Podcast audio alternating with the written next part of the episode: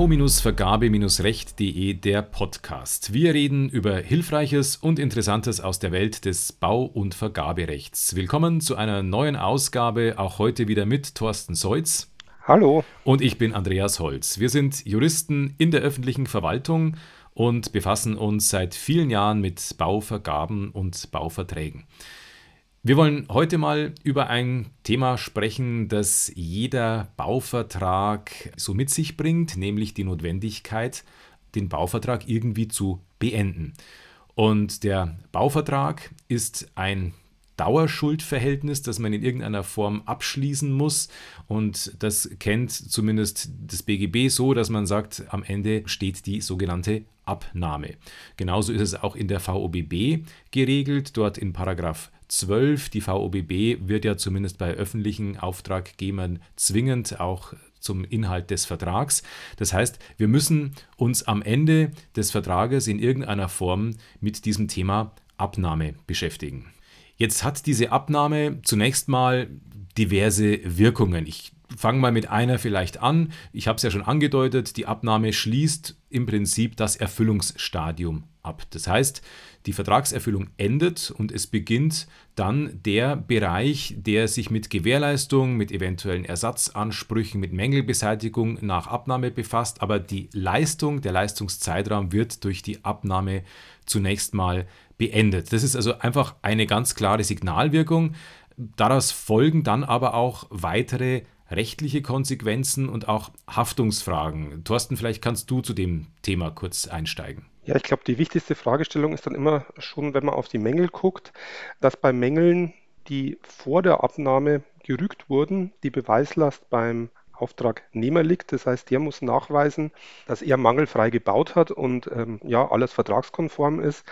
Mit der Abnahme wechselt diese Geschichte dann zum Auftraggeber. Das heißt, ab diesem Zeitpunkt muss der Auftraggeber nachweisen, dass die Mängel zum Zeitpunkt der Abnahme vorgelegen haben.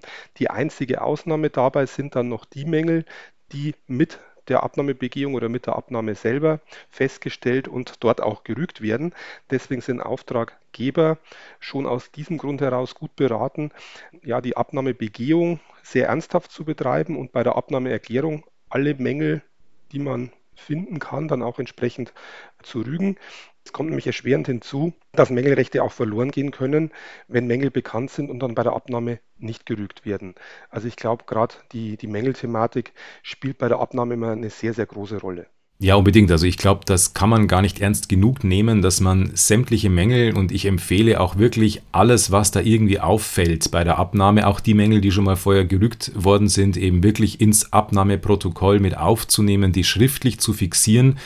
Die Gefahr, dass man Mängelrechte unter Umständen verlieren könnte, ist da einfach sehr groß und im Zweifel immer lieber einmal zu viel da was reinschreiben und äh, möglichst auch den Mangel wirklich gut beschreiben, das Mangelsymptom gut darstellen, sodass erkennbar ist, was damit genau gemeint war, sollte man unbedingt tun, um nicht später ein Problem mit eventuellen Mängelansprüchen zu bekommen. Das ist, glaube ich, ein ganz wichtiger Aspekt. Vielleicht spuren wir noch mal kurz zurück. Die Frage, die sich oft auch stellt oder die auch mir oft gestellt wird, muss ich eigentlich die Abnahme erklären? Beziehungsweise unter welchen Voraussetzungen kann ich mich zum Beispiel auch weigern, die Abnahme zu erklären. Wie sind da deine Erfahrungen oder was sind deine Antworten, Thorsten? Ich glaube, das ist eine der, der, ganz großen Fragen, die im Zusammenhang mit Abnahmen immer wieder auch in der Praxis auftreten, wenn die Kollegen kommen und dann die Frage stellen, die Maßnahme ist noch nicht fertig, da sind noch so und so viele Mängel, die Mängel sind besonders schlimm oder man kann das Ganze noch nicht nutzen und der Auftragnehmer hat mich zur Abnahme aufgefordert, muss ich den jetzt wirklich abnehmen? Also ich glaube, das ist ähm, ja wahrscheinlich dann neben der Mangelfrage als solcher dann wirklich die, die zweitwichtigste Frage. Und ja, im Prinzip ist es so, dass der Auftraggeber zwar verpflichtet ist, eine Abnahme zu erklären, aber nur dann, wenn der Auftragnehmer die Leistung auch vertragskonform erbracht hat. Und sowohl die VBB als auch das BGB mit leicht anderem Wortlaut sehen vor, dass ich immer dann die Abnahme verweigern darf, wenn sogenannte wesentliche Mängel vorliegen. Und da geht die Diskussion in der Praxis dann immer schön weiter, weil die Frage aufkommt, was macht den Mangel wesentlich und was nicht. Und ja, es gibt wahrscheinlich kaum schönere, unbestimmte Rechtsbegriffe als den der Wesentlichkeit.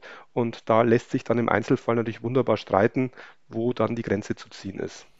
Jetzt mag es manchmal Fälle geben, wo der Auftraggeber weiß, dass die Leistung mangelbehaftet ist, dass sie vielleicht sogar wesentliche Mängel aufweist. Das Kuriose ist, man darf auch trotzdem abnehmen. Also es ist nicht so, dass man nicht abnehmen dürfte, weil ein wesentlicher Mangel vorliegt. Man muss sich manchmal die Frage stellen, was ist besser, was ist mir lieber. Es mag manchmal rechtliche oder rein praktische Gründe geben, auch vielleicht haushaltsrechtliche Gründe, die Baumaßnahme abzuschließen. Und da habe ich auch schon Fälle erlebt, wo man ganz genau gewusst hat, eigentlich hat der Auftragnehmer jetzt gerade keinen Anspruch auf Abnahme.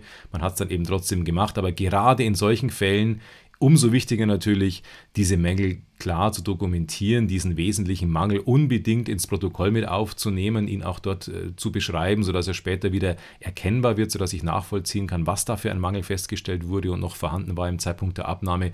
Aber das ist eben auch ein Kuriosum möglicherweise, aber man kann das natürlich tun, man kann trotz wesentlicher Mängel die Abnahme erklären. Vielleicht sollte man noch ein bisschen über die Durchführung der Abnahme sprechen. Viele öffentliche Auftraggeber kennen ja eigentlich nur eine Form der Abnahme, nämlich die sogenannte förmliche Abnahme. Wie sieht die aus? Wie läuft die üblicherweise ab? Im Normalfall lädt der Auftragnehmer zu einer Abnahme ein und sagt, ich bin mit meiner Leistung fertig. Dann wird ein Termin vereinbart, beide Parteien treffen sich auf der Baustelle, gucken sich die Werkleistung an. Es werden halt dann augenfällige Mängel festgehalten. Aus Sicht des Auftraggebers sollte man da natürlich besonders gründlich sein, haben wir schon angesprochen. Und nachdem dann gemeinsam festgestellt wurde, wie der Leistungsstand ist, wird durch den Auftragnehmer in einer Urkunde diese Erklärung abgegeben. Äh, in der Praxis recht häufig, dass eigentlich beide Parteien unterschreiben, weil die Erklärung meistens in einem gemeinsamen Protokoll gemacht wird, obwohl, und das ist auch eine sehr große Praxisfrage häufig, der Auftragnehmer nicht unterschreiben muss, damit eine Abnahmeerklärung durch den Auftraggeber erfolgt. Also klassisches Beispiel eigentlich, dass ein Auftraggeber Mängel rügt und der Auftragnehmer sagt, spinnst du, das ist doch kein Mangel und ein Protokoll, in dem dieser Mangel drinsteht, unterschreibe ich erst gar nicht. In diesen Fällen kann der Auftraggeber dann natürlich auch alleine die Abnahme erklären, macht das Ganze wieder etwas unhandlich, weil man dann im Protokoll auch festhalten sollte, dass der Auftragnehmer dabei war und einfach nur dem Mangel widersprochen hat, aber nicht dem Umstand, dass die Abnahme erklärt wurde, die ja im Regelfall von Vorteil für den Auftragnehmer ist. Ich glaube, da können wir noch einen wichtigen Punkt ergänzen, als wir vorhin über die Wirkungen gesprochen haben. Denn in dem Zeitpunkt, in dem die Abnahme erfolgt, geht dann auch sowohl die Verkehrssicherungspflicht auf den Auftraggeber über, der dann sich eben um die ja nicht mehr Baustelle, um das Bauwerk kümmern muss, sei es jetzt Schneeräumen, sei es sonstiger Schutz vor irgendwelchen Einwirkungen. Und auf der anderen Seite geht auch die Leistungsgefahr auf den Auftraggeber über. Das heißt, wenn irgendwas mit dem neu hergestellten Gebäude passiert, ist es ab diesem Zeitpunkt das Risiko des Auftraggebers. Also sei es Vandalismus durch, durch Dritte, sei es durch andere Baufirmen vielleicht, die dann nochmal einwirken, oder auch Naturereignisse, Überschwemmung, Sturm, all diese Probleme treffen dann den Auftraggeber. Und insofern haben die Auftragnehmer meistens ein großes Interesse, die Abnahmeerklärung auch recht zügig zu bekommen. Ein Hinweis vielleicht auch an der Stelle auf das Vergabehandbuch. Da gibt es äh, ein sehr gutes Formular, das man auch verwenden kann für die Abnahmeerklärung. In der Regel muss das Formular dann ergänzt werden durch weitere Anlagen, wo dann zum Beispiel die Mängel oder ähnliches noch beschrieben sind. Aber dieses Formular, das stößt ein geradezu auch darauf, sich Gedanken zu machen darüber, ob noch Mängel vorliegen und wenn ja, wie die genau aussehen. Also da sollte man sich vielleicht daran orientieren und das dann auch nutzen, um in der Praxis da besser voranzukommen. Noch zum Thema förmliche Abnahme eine Ergänzung. Wann kann sie verlangt werden? Ja, und da steht im Prinzip in Paragraph 12 Absatz 4 VOBB äh, einfach drin in Ziffer 1, eine förmliche Abnahme hat stattzufinden, wenn eine Vertragspartei es verlangt. Wann kann das verlangt werden? Im Prinzip schon ganz zu Beginn. So sind zumindest auch die Unterlagen, die Vertragsunterlagen gestaltet, die bei öffentlichen Auftraggebern üblicherweise verwendet werden. Da wird gleich zu Beginn in den Vertragsunterlagen diese förmliche Abnahme mit reingeschrieben. Rein theoretisch kann ich die förmliche Abnahme aber auch erst ganz am Ende verlangen. Also eben kurz bevor der Abnahmetermin stattfinden muss, könnte ich verlangen, die förmliche Abnahme durchzuführen. das heißt eben auch ganz ausdrücklich, wenn eine Vertragspartei es verlangt, also das kann jetzt der Auftraggeber sein, aber eben auch der Auftragnehmer, der vielleicht aus irgendwelchen Dokumentationsgründen heraus sagt, ich hätte das gern schriftlich, ich hätte das gern in Form eines Protokolls. Also diese Möglichkeit hat man im Grunde bis zum Abnahmetermin.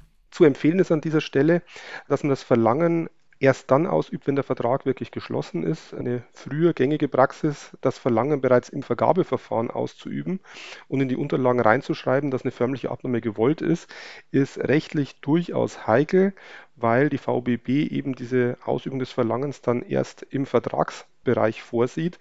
Deswegen sollte man an dieser Stelle, um auf Nummer sicher zu gehen, lieber erst den Vertrag schließen, im Fall der öffentlichen Auftraggeber meistens über ein Vergabeverfahren nach der VOBA oder VOBA EU. Und wenn der Zuschlag erteilt ist und der Vertrag dann wirklich in Lauf gesetzt ist, dann sollte man mit einem gesonderten Schreiben nochmal diese Abnahme verlangen, um wirklich auf Nummer sicher zu gehen, dass sie auch wirklich verlangt ist. Letztes Thema heute noch die Frage, was kann passieren, wenn ich keine förmliche Abnahme verlangt habe. Da gibt es ja dieses Stichwort der sogenannten faktischen Abnahme.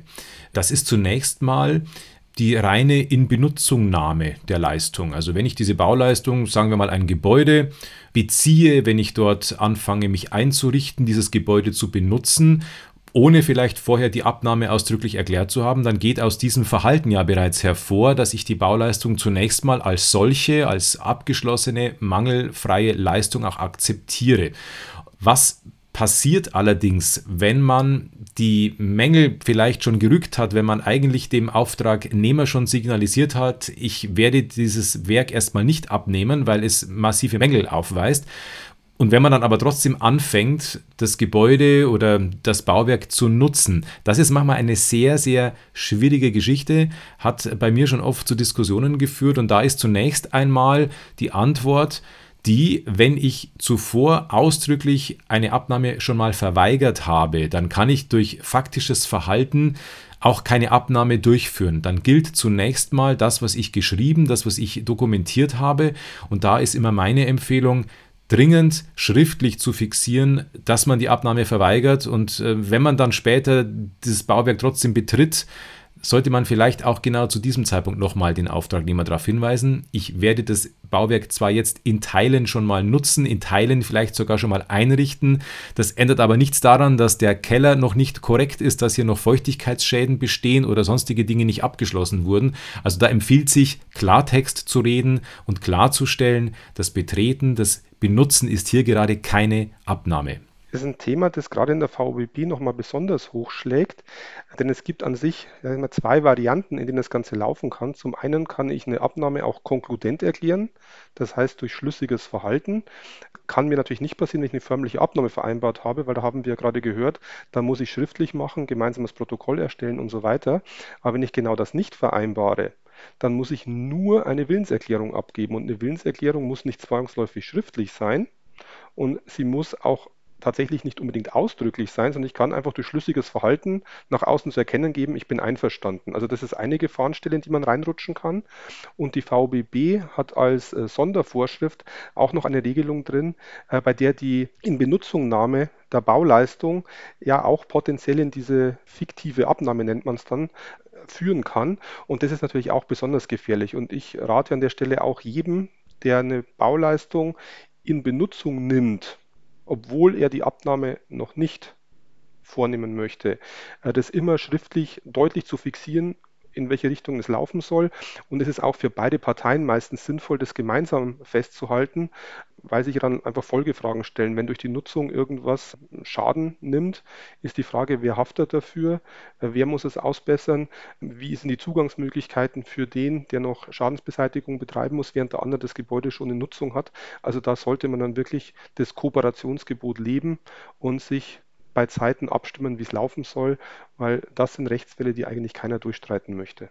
Ja, und das war's für heute. Wir werden uns in einer der weiteren Folgen sicherlich nochmal mit dem Thema Abnahme und vielleicht auch mit der Frage befassen, was passiert eigentlich vor Abnahme, zum Beispiel dann, wenn durch höhere Gewalt Schäden eintreten. Für heute war es das jedenfalls. Beiträge zu diesem und zu vielen anderen Themen finden Sie unter bauvergaberecht.de. Anregungen und Themenvorschläge gerne per E-Mail an podcast.bau-vergabe-recht.de und wenn Ihnen unser Podcast gefällt, dann freuen wir uns auch über eine positive Bewertung in Ihrer Podcast-App. Danke fürs Zuhören und bis bald. Bis zum nächsten Mal.